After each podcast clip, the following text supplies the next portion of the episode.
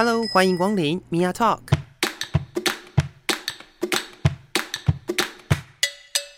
每个人都是有趣的书，有着独一无二的故事。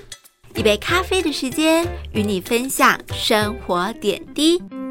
Hello，各位亲爱的朋友，我是 Mia。今天在节目当中呢，要来跟大家聊一聊最近身边的一位朋友，他介绍我看的一部 BL 的漫画。那为什么会介绍给我认识呢？原因是因为他觉得我可能对于呃人外相关的主题是蛮有兴趣的。那简单的跟大家聊聊人外哦。人外其实是一个呃，应该算是日语当中的用词啦。那这个词呢，人就是人类的人，外就是呃外面的外。那它代表的就指的是非人的存在。我觉得，嗯，我会使用它比较广义的一个呃意思，就是非人啦。其实很多时候呢，我们在讨论呃人外啦，或者是。呃，我们聊到性别这件事情的时候，我常常会用这样子的一个概念来讨论，也就是“非”的概念。也就是说，很多时候我们常常哦会喜欢把大家归类成一个种类，有没有？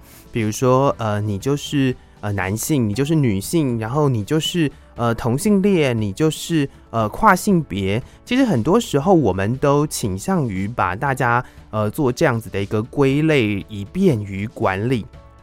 但是后续呢，其实也有一部分的所谓呃酷儿研究的学者提出来，其实很多时候有很多人哦是不适合被这样子归类的，甚至呢，在这个认同政治的讨论当中哦，其实不太会希望自己被归类在哪一个族群当中，所以就逐步逐步的，我们常常会讲说，呃，多元性别从 LGBT 开始有没有？？L 就是 lesbian 女同志，G 就是 gay 男同志，然后呃 B 就是 bisexual 就是呃双性恋，然后 T 就是 transgender 也就是跨性别。那很多时候我们从 LGBT 开始，后面就出现了 Q，然后出现了 I，出现了 A，然后就出现了 LGBTQ plus。对，那其实那个 plus 代表的意涵呢，就是如果真的要归类的话。呃，透过我们语言文字的发展，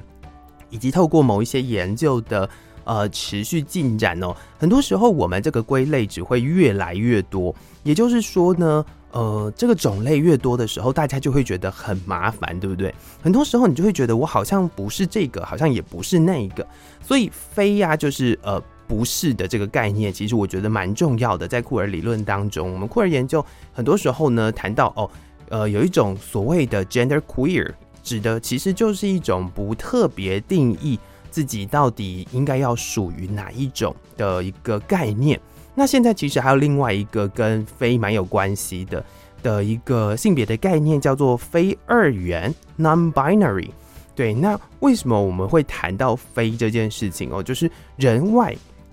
人外的这个主题呢，其实要讨论的，它是在所谓的动漫啦，或者是在文学上面，呃，常常会被使用的一个，只要谈论到非人类，我们讲的人类就是所谓的智人哦的一个种族也好，是一个不同类型的呃存在也好，那这个东西就叫做人外。为什么我会呃觉得应该要跟听众朋友们来分享哦？第一个是人外的这个概念，其实呃跟所谓的酷儿是蛮有关系的哦。因为很多时候呢，我们常常在讲为什么呃存在主义女性主义的嗯，Simone de Beauvoir 就是西蒙波娃，她当时要呃写出所谓的第二性，因为在当时社会环境当中，其实多半的人认为的智人，也就是拥有完全的权利的人类，其实是男性。因此，第二性也就是女性，当时呢就需要被看见，需要被理解，需要被呃，就是被认为这些人是存在着的。那除此之外呢，呃，后续接下来开始呃延伸的一些其他的，不管是性倾向也好，性别认同也好。或者是性别气质也好的各种不同的类型呢，呃，就可以统称他们叫做人外好了。因为这个时候，当呃，只有男人是唯一的智人的时候，是只有男人是唯一的人类的时候，我们还用英文的 man 来当成是人类的统称嘛？有没有？那呃，如果在这个状态底下呢，其他不是 man 的人全部都是非人，对，所以。嗯，我觉得人外的一个概念，其实大家可以用这种理解这种方式来理解。然后呢，有的人也会觉得人外其实就是怪物吧？对，那其实，在怪物研究里头哦，也有蛮大一个篇幅是在讨论跟性别跟呃，就是所谓的一些性别认同、性别政治当中蛮重要的一环哦。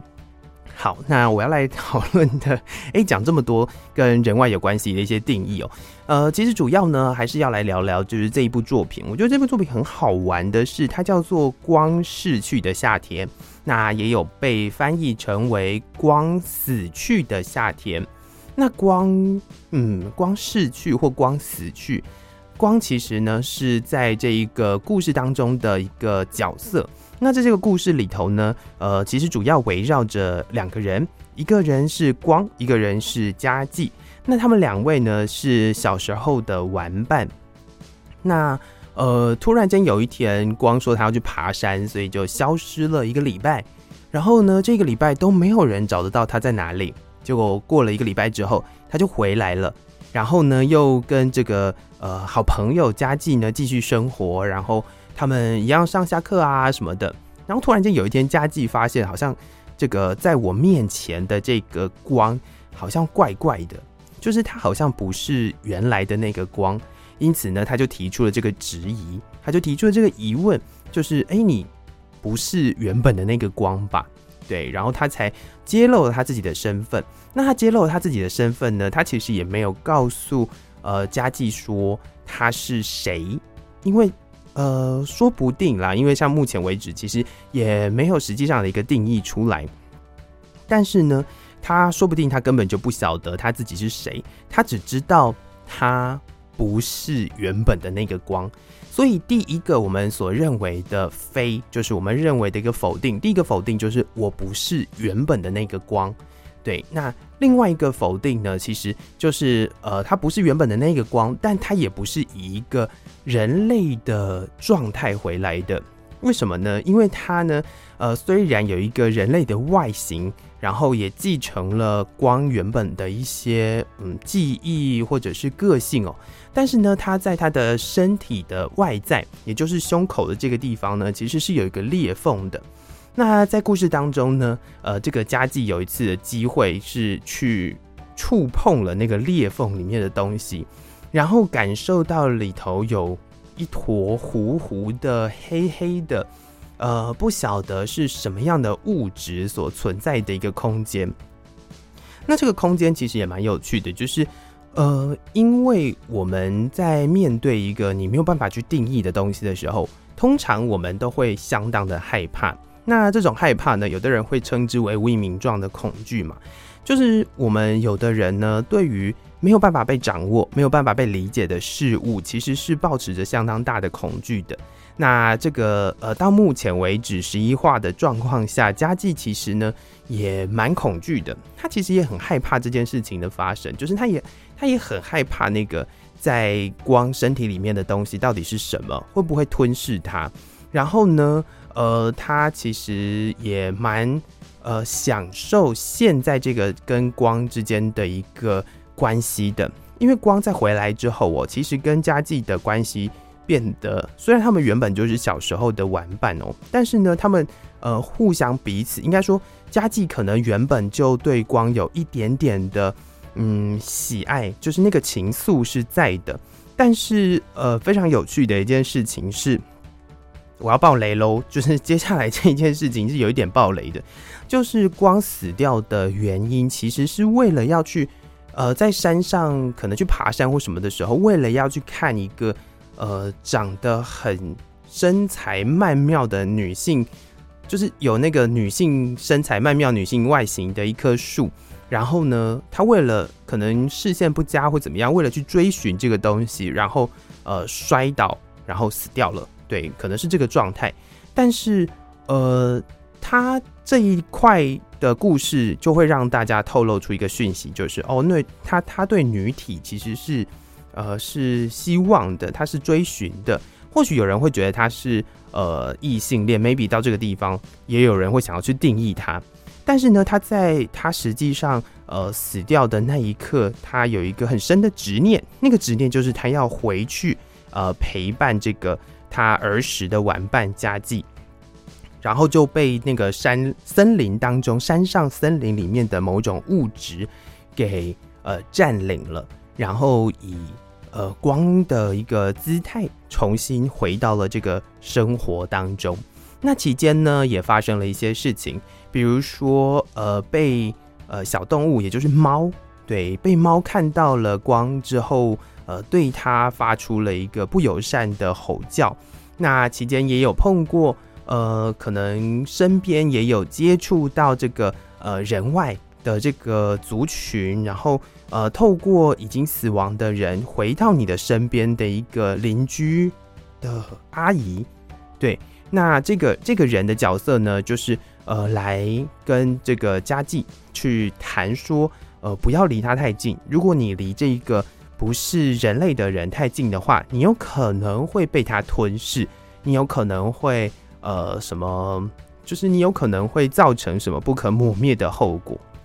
那呃，这是到目前为止的一个故事线。不过佳纪其实还呃蛮，因为他可能本身就还蛮喜欢光的哦，所以。他在这个过程当中，虽然有非常多的呃否定跟非常多的意见存在，也有可能呃他在接触那个光身体里面的黑暗物质的时候哦，他也有觉得害怕他自己被吞噬的可能，然后有一点恐惧的存在。不过他还是选择留在呃光的身边，然后陪伴他，就算他实实实在在的知道这个。光呢，已经不再是原本的那个光了。对，那他还是选择陪伴在他身边。所以，呃，目前故事进行到这里，但呃，我觉得在这里面有蛮多可以跟大家分享的部分。聊到这里，先收听一首歌曲，休息一下，待会儿再回来。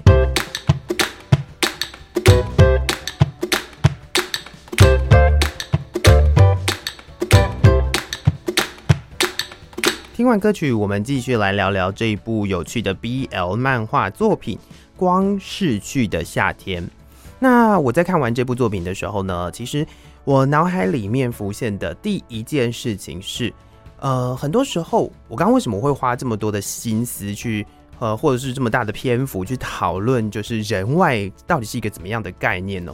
因为很多时候我们在讨论性别的时候，会用所谓的多元性别。然后来统包某一个族群嘛，对不对？然后呢，我们也很习惯的把大家区分为呃 LGBTQIAAA 很多各式各样的族群，然后好好像你只要不能够被分类在某一个族群或者是某一个群体当中，你就是一个很奇怪的存在，或者是说呢，你就是一个呃 maybe。大家重视的程度就会是你就是一个非人类的存在，会不会是这种感觉？因为有的时候，大家还是会很习惯的把每一个人贴上一个标签，贴上一个呃一个你可能是怎么样的一个嗯存在这样子。那这样讲好像有一点点抽象，不然我们就举个例子好了。呃，例如说，其实呃，我在看的同时哦，我有一个很深的感触是，在我们几年前在讨论所谓的呃同性婚姻的公投的时候哦，很多时候就会有一些故事传到我耳里。那这些故事呢，很多都是我身边的一些朋友，他们因为在这样子的一个议题底下，然后不得不在家人面前，或者是在身边的朋友、工作场域之间呢出柜，然后呢出柜之后，或许就被像是一个呃奇怪的存在赶出了家门，或者是被家人不谅解，然后呢就呃离开了家。甚至有的人呢，可能因此走上绝路。对，所以这都是大家不乐见的事情嘛。那到底为什么一定要把大家贴上这样子的一个标签呢？其实，在这个地方我打上一个非常大的问号。那为什么在看完这部作品当之后呢，我会有这样子的一个想法？原因是因为它。呃，终究也还是一部 BL 的漫画嘛。那 BL 的元素存在在何方呢？就是他们两个人的关系是从光回来之后发生了蛮微妙的变化。那光回来的这个过程，如果要用很简单的方式去讨论的话，或许有的人会觉得它可能就是一个呃出柜的一个过程，maybe 是不是有这种可能？然后再回到刚刚提到的，呃，身边的一个可能长辈呀、啊，或者是曾经经历过某些事情的人，就会跳出来说：“你不要靠他太近哦，你靠他太近，你有可能会变得跟他一样。”有没有觉得这个论述很熟悉？有没有身边的朋友曾经有提到过？对不对？有的人会觉得说，好像呃，你离就是你身边的朋友有同志族群的话，你有可能就会被他们影响哦，你有可能就会。所谓的近朱者赤，近墨者黑哦，然后呢，就会有很多的人跳出来告诉你说啊，他们这个样子是因为什么什么原因？呃，比如说可能会有一些宗教跳出来告诉你，他们就是因为呢，呃，就是背叛了神，或者是说呃犯了某一些罪孽，所以才会造成现在的这个状态。那也有的人会跳出来说，其实这些是可以被治愈的，有没有？非常非常多的一些说法，然后希望呃身边的人少去接触这样子的一个族群，甚至呢呃这个新闻大家也都找得到，我在呃南投县的县长还曾经在县议会的时候提到，就是南投没有同志这件事。那这件事情还蛮有趣的，就是说呃从一个可能我们在作品当中看到是一个。以一个人外的姿态回到这个社群当中的一个角色，也就是光的这个角色。先不论他到底是死亡与否，但是他重返了这个社群之后呢，有非常多的人发现他可能是一个跟呃常态的人类不同的样貌，然后就开始试着要求这个家祭去远离他，或者是甚至会警告他说，呃，他其实是很危险的。那这就其实跟很多我们讲的呃，可能多元性别也好，或者是呃酷儿族群也好的一些处境是蛮接近的。然后再来就是他们两个人的关系呢，就从这个呃光的隆重返回，那也逐步逐步的在进展当中。那呃，我会这样子的觉得，就是他们太甜蜜了。就是我自己个人并不是很常在看这种甜蜜的作品的人。那这个这个其实这其中哦，他们两个的互动最微妙的地方，其实是呃，在佳纪将手伸入光他胸前的这个裂缝当中，感受呃他的存在的时候，这种感觉其实是很有趣的。是其实我们有很多的人是没有办法敞开心房去呃去让别人接触到真实的自己的，但是呢，呃，因为家祭问了他是不是。真正的光，然后他也决定要敞开心胸，告诉他说：“哎，我其实不是原本的那一个我，那真正的我在哪里呢？真正的我其实就在心里，有没有？这个呃胸口打开的裂缝里面，那它到底是一个怎么样的存在？原本的光呢，可能是一个呃，它的名字叫做光嘛，所以它也可能是一个呃活泼开朗，然后。”呃，照耀整个社区的存在，有没有可能在这个社群当中，它是属于那种呃很活泼的，然后能够带动大家气氛的，甚至有可能还蛮调皮捣蛋的一个存在。但是呢，呃，回归之后，也就是光死去了之后，回归了它的存在，却是呃一团黑暗，然后一团不晓得是什么样的物质，呃，存在在他的身体当中，然后维持这个光的外形而已。那这件事情还蛮好玩的是，呃，如果我们从呃所谓的人外的角度去讨论的话，当有一些大家觉得不是呃跟我不一样的族类，有没有非我族类？比如说，嗯，我们常常会提到，好，假设在以呃以前的十字军东征来讨论好了。以前的十字军东征呢，可能会觉得，呃，当时他们所笃信的这个宗教呢，才是唯一的真理。那其余的人都是异端，那异端其实是没有呃活下去的空间的，因此才会发生十字军东征，希望去讨伐异端，然后让大家都变成跟我一样。那如果不是跟我一样的人，其实他们可能就跟呃我们现在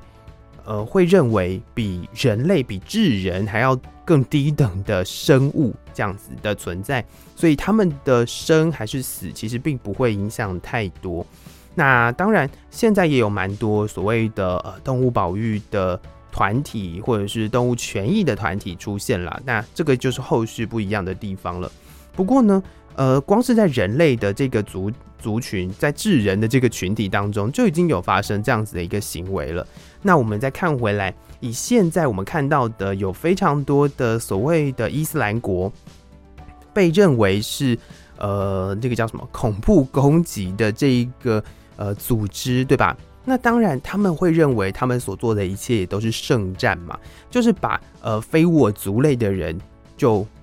嗯，他们就有舍弃的的可能，然后就算是牺牲我自己的生命，我都愿意去诛杀他们。那在这样子的一个呃，就是在这样子一个脉络底下，其实大家就会很明很明确的感受到，呃，不同的族群其实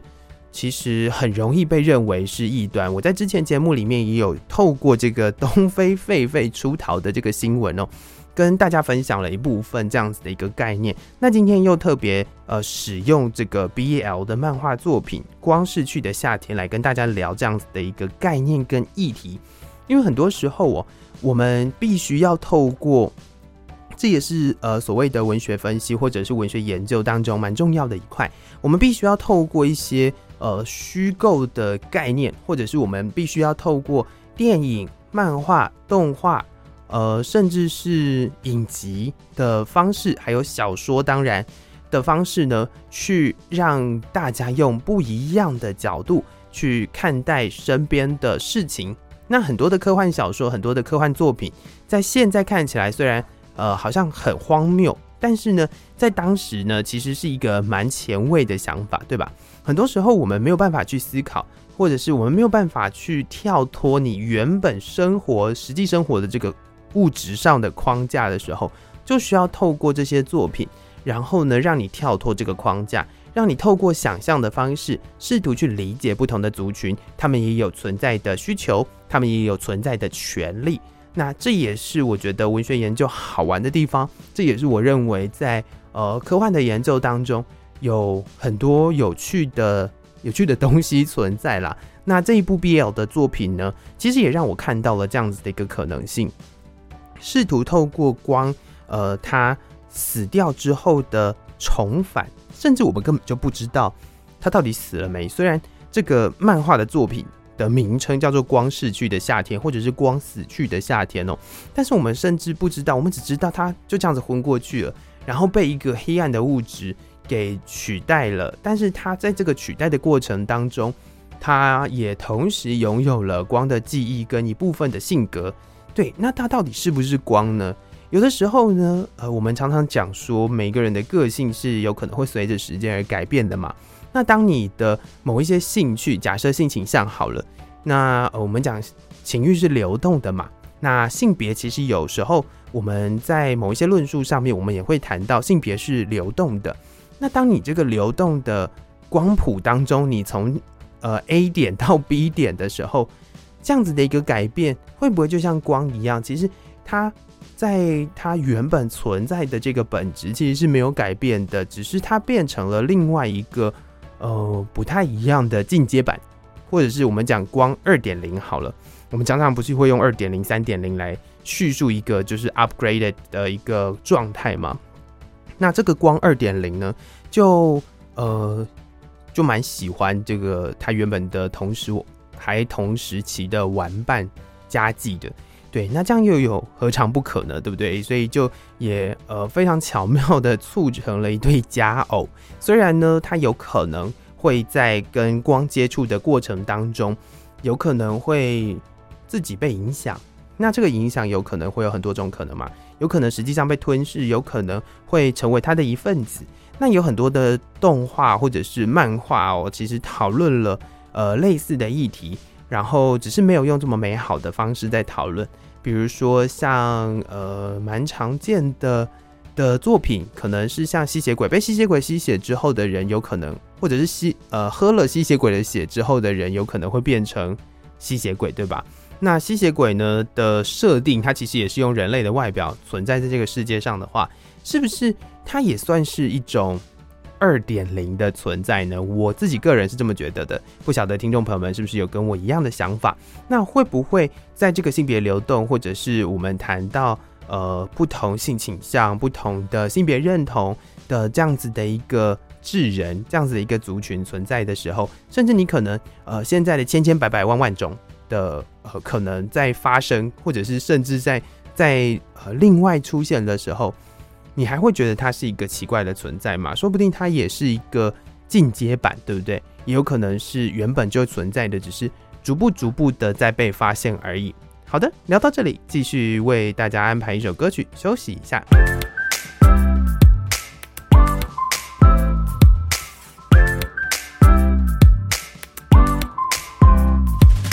好，那最后呢，花一点时间来跟大家聊聊死亡这件事情。呃，虽然我刚刚有提到哦，其实我们不见得觉得光是实际上死去了，但是呢，还是想要认真的来跟大家聊一聊死亡哦。那我回想到前一阵子在呃公视的频道上面，他们的主题之夜秀里面哦，有呃分享了一部纪录片。那这部纪录片好像是荷兰的纪录片，叫做《生死之间》。那它区分了三集，这三集呢，呃，分别邀请三个不同的族群来到节目当中语谈，分别是呃，可能是精神疾病，所谓的忧郁症啦、躁郁症之类的这样子的呃族群。那另外一个部分就是呃，是所谓的绝症的部分哦，就是你可能在呃年轻的时候就身患绝症。那这个绝症呢，所指的是其实是会影响到你。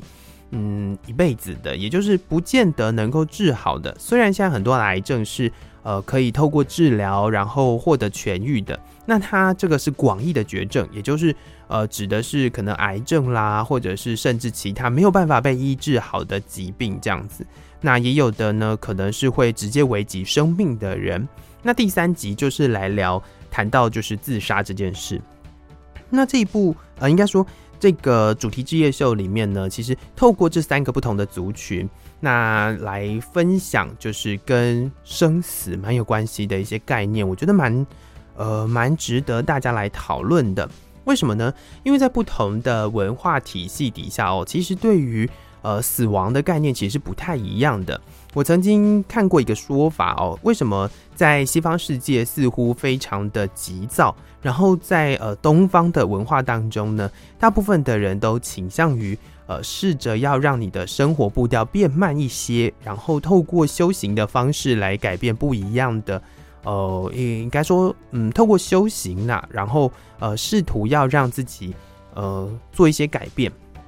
其实它跟两边文化的东西方的文化宗教当中的一些概念也蛮有关系的。呃，有人认为就是西方宗教呢比较倾向于就是所谓的只有一世，所以呢你在活着的这段时间呢，你就必须要把你所需要做的事情，你所想要做的事情都完结。所以在西方世界的文化里头，甚至是所谓的基督宗教当中哦，其实比较倾向于让自己很急迫的活完这一世。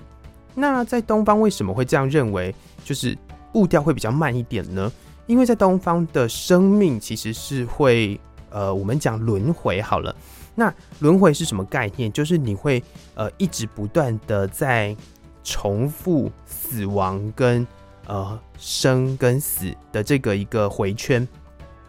因此，有的人可能会觉得你前世已经活了好几世了，有没有？活到现在这一世。那其实你也不急，你慢慢来，你呃好好的去修行，然后或许你的下一世你就可以成为什么什么什么这样子，在所谓的六道当中做轮回。那在这六道里面呢，可能透过你这一世所做的好事，然后你的下一世可以呃成为不一样的存在。那就是因为这样子的一个概念，导致于呃，大家在不同的文化体系底下，哦，对于死亡的理解是不太一样的。那有很多呃跟死亡有关系的一些议题，其实都跟宗教蛮有关的。那呃，我刚刚提到的这个生死之间呢，它比较倾向于透过医疗的层次去讨论医疗，或者是呃心理分析、精神分析、心理学的这个角度去谈论，就是死亡对于一个人的意义哦。那到底是呃所谓的身患绝症的人在面对死亡是应是怎么样的态度？然后或者是说，实际上呃获得忧郁症在在呃忧郁的时期。在面对死亡的时候，在面对想要自杀的感觉的时候，是一个什么样子的念头？甚至有一些是呃曾经经历过伤害自己的这些人呢，他们在面对死亡的时候是一个什么样的概念？呃，在这个公式主题之夜秀当中，是用这样子的角度去思考的。那我想要提出另外一个呃，我自己比较有兴趣，或者是我觉得也是蛮有趣的一个部分，跟大家分享，就是。在相当多的神话跟一些呃宗教体系当中哦，其实死亡代表一个蛮重要的意涵。那死亡其实有的时候我们会用另外一个词汇来来来描述它，可能是献祭。比如说大家如果熟悉北欧神话的话，就会知道奥丁呢把他自己献祭给他自己。对，那他就是一个非常强大的献祭。那有的时候会认为，其实透过死亡。的献祭可以获得更大的力量，甚至有的人会认为哦，就是所谓的呃死亡，其实是一个呃另外一个生命的开始，甚至可以让自己成为不一样的存在。像在呃在埃及的神话当中，只有法老王会回来嘛。那在埃及的神话里头哦，他们也会认为死亡并不是一个呃结束，而是它其实是有机会会回归的这样子，所以。呃，我觉得蛮有趣的是去讨论死亡对于一个人的意义的时候，有时候可以从非常多的角度，从文化层面去讨论，从呃心理学层面去讨论，从病理的这个角度去讨论。那甚至也有的人呢，会呃处理到就是跟死亡有关的议题的时候，会呃可能很多人会觉得触眉头。不过我觉得，嗯，能够好好的。或者是能够在一个呃理性的状态下去讨论死亡，是一件蛮重要的事情。就好比我之前试图的要在节目当中跟大家用非常理智的方式去讨论性跟情欲一样。其实死亡呢，在法国哲学家巴大爷的一个。呃，理论当中，他认为死亡其实也是一个非常情色的行为，因为它也是一种暴力的存在，它也是一种呃破除身体界限的一种状态。那在这种状态底下呢，是很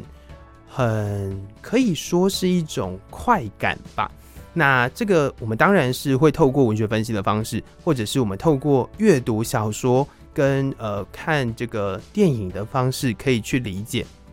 比如说，推荐大家看几部有趣的作品，像是大卫柯能堡的呃超速性追缉，叫做超速性追缉吗？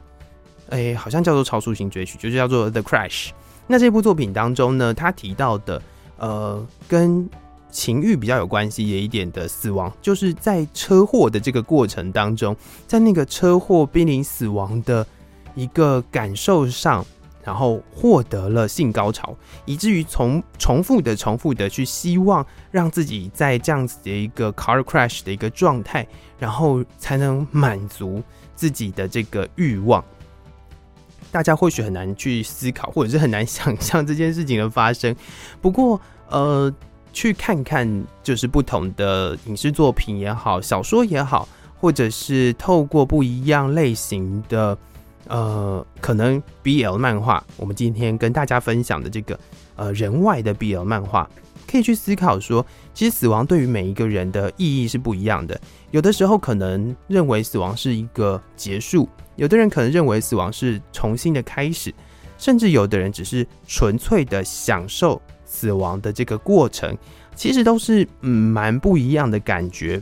但是呢，我觉得很重要的一件事情是要能够。呃理性的，然后有系统性的去讨论，呃，死亡对你而言是什么样的意义？这件事情是重要的，就跟呃跟性一样，跟欲望一样，能够好好的跟你身边的朋友去讨论，是我觉得这件事情才是实际上重要的。然后呢，也希望大家可以透过听完了今天的节目，然后有机会呢，呃，像我还记得我在上一节节目有跟大家分享到，就是跟继承权有关系的一些，哎，突然间又回到了就是我们呃物质世界了，对不对？刚刚有点虚无缥缈，就是在这个物质生活当中呢，呃，我们讨论到继承权嘛，那它其实也跟死亡有关。很多人不谈的原因是因为，就是你会觉得好像我谈了。就就是要诅咒某人去死，或者有的人也会觉得这个观念现在虽然少了一点了，但是我相信还是会有人这样认为哦。就是保险，也就是一种诅咒的感觉，就是你去保保险啊，是不是要诅咒我去死之类的？那呃，如果我们能够更更理性一点，我们能够呃更认真一点去讨论、去看待、去分享。对于死亡的一些议题，可能，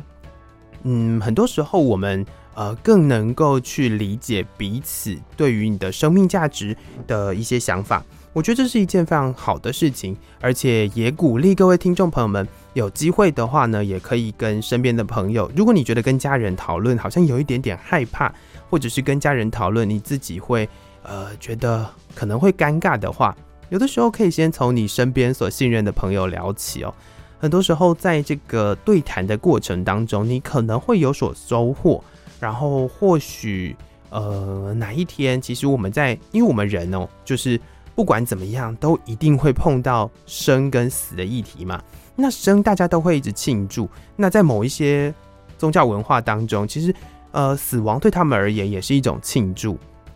所以我觉得。都得谈，而且也都需要被谈。然后再来就是，呃，除了实际上去理解死亡这件事情之外呢，当然也要把自己对于死亡的感受，以及呃死亡的呃一些所谓的前置作业、前置的准备都做好。我觉得这件事情才是呃实际上我们应该要理性、正向、直视、直接面对死亡的呃比较好的一个态度。好，今天其实我觉得聊的话题有点沉重，不过呢，还是围绕在呃身边的朋友跟我聊的一个，就分享给我的一部 BL 漫画，叫做《光逝去的夏天》，或者是呃被翻译成《光死去的夏天》。那有兴趣的朋友可以找来看一看，也觉得可以跟我分享一点你们的心得啦。那希望跟我呃分享心得的朋友，也都可以到 Facebook 搜寻“用声音说故事”。